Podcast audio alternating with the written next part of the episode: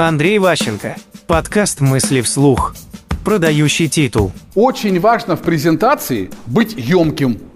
Деловая коммуникация дает к этому уникальную совершенно возможность, такое понятие, как титул. То есть очень сильно продает ваша должность, ваше звание, ваше какое-то там самоназвание, кто вы. Название про вас, кто я, имеет большое значение для продажи, для объяснения и так далее. Конечно, не всем. Не бывает совершенно универсального представления.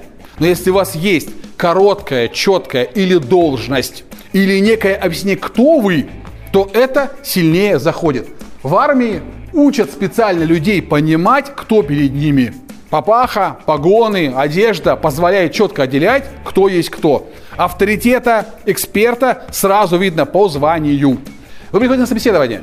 Вам желательно быстро и четко в резюме, в презентации показать, кто вы. У многих из вас дохренище всяких сертификатов.